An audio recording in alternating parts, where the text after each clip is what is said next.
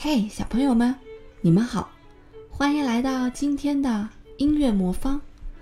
我是兔小芳姐姐。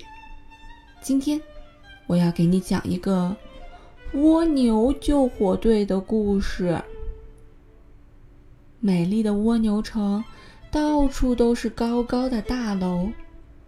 由蜗牛总督亲自担任队长的蜗牛救火队，最近呀成立了。蜗牛救火队的装备可是一流的，有超音速救火车、全自动直升机、智能灭火枪，还有伸缩自如的火场天梯呢。一天，城东一幢刺破天大厦着了火，蜗牛救火队接到火警，立即在蜗牛总督的率领下。向火场进发，爬呀爬，爬呀爬，爬呀爬，爬呀爬，爬呀爬，爬呀爬，爬爬爬呀爬。蜗牛总督对灭火工作有严格的规定，比如。救火队员每分钟走多少厘米？水管喷水每分钟多少滴？都得按规定进行，不准太快太多。超速、超速都要处罚的。更有趣的是，连火焰蔓延的时间和速度也做了具体的限制。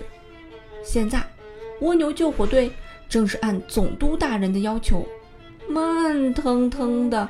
开着超音速救火车，在半路上爬行。刺破天大楼已经烟雾滚滚，越烧越起劲儿。火的脾气十分暴躁，而且无拘无束。总督的规定，大伙根本不放在眼里。超音速救火车不能按自己的速度赶赴火场，心里窝着一把火。见大火已经烧红了半边天，也顾不得总督大人的规定了，打算开足马力疾驶过去。可总督却命令减速，我们要按蜗牛的规矩办事儿，不能着急。爬呀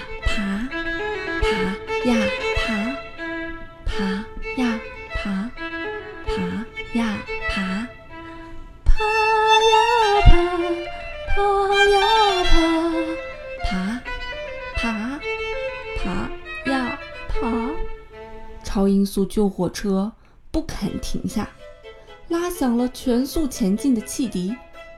总督大人不愿违背自己的规定，一声令下，叫全体队员下车，徒步前进，并且严厉地对超音速救火队喊道：“你们跑吧，回来我要狠狠地处罚你们。”蜗牛救火队员们还没爬完一半的路。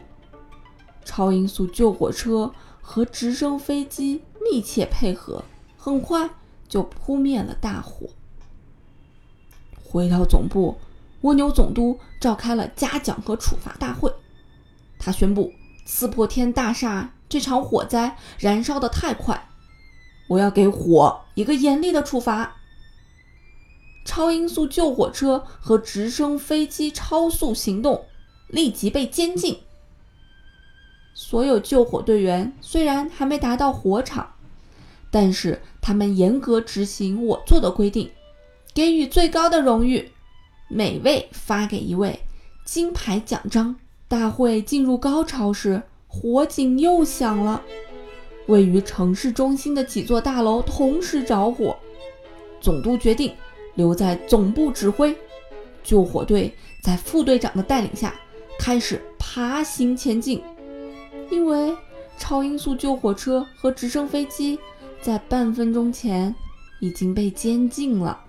爬呀爬，爬呀爬，爬呀爬，爬呀爬，爬呀爬，爬呀爬，爬爬爬呀爬。火势凶猛，总督大人一再通过广播向火发出警告，要他们蔓延的不要太快，火舌不能舔得太高。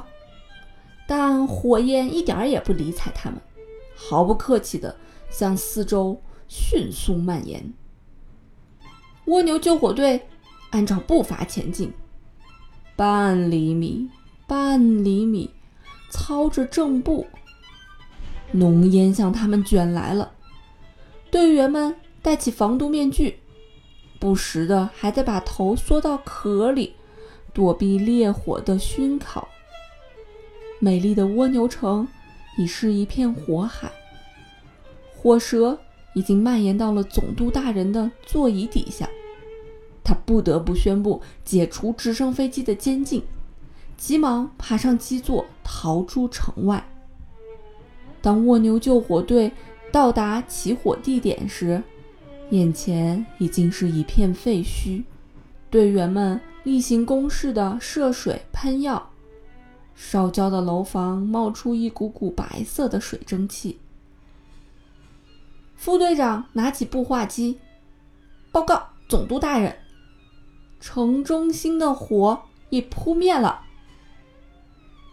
混蛋！现在整个蜗牛城快烧成黑炭了，你们怎么还在起火地点磨蹭呀？总督在直升飞机上咆哮着：“总督大人！”我们完全是按照你规定的速度到达现场的呀！蜗牛总督气得两条触角不停地颤抖，直升飞机在热烘烘的蜗牛城上艰难地盘旋。这时，步话机传来副队长的哀嚎：“总督大人，我们是蜗牛救火队，我们已经被大火包围了。”请立即降落，救我们逃出火海！快！蜗牛总督驾着直升飞机，来回兜着圈子，找不到一块安全着陆的地点。快，救救我们啊！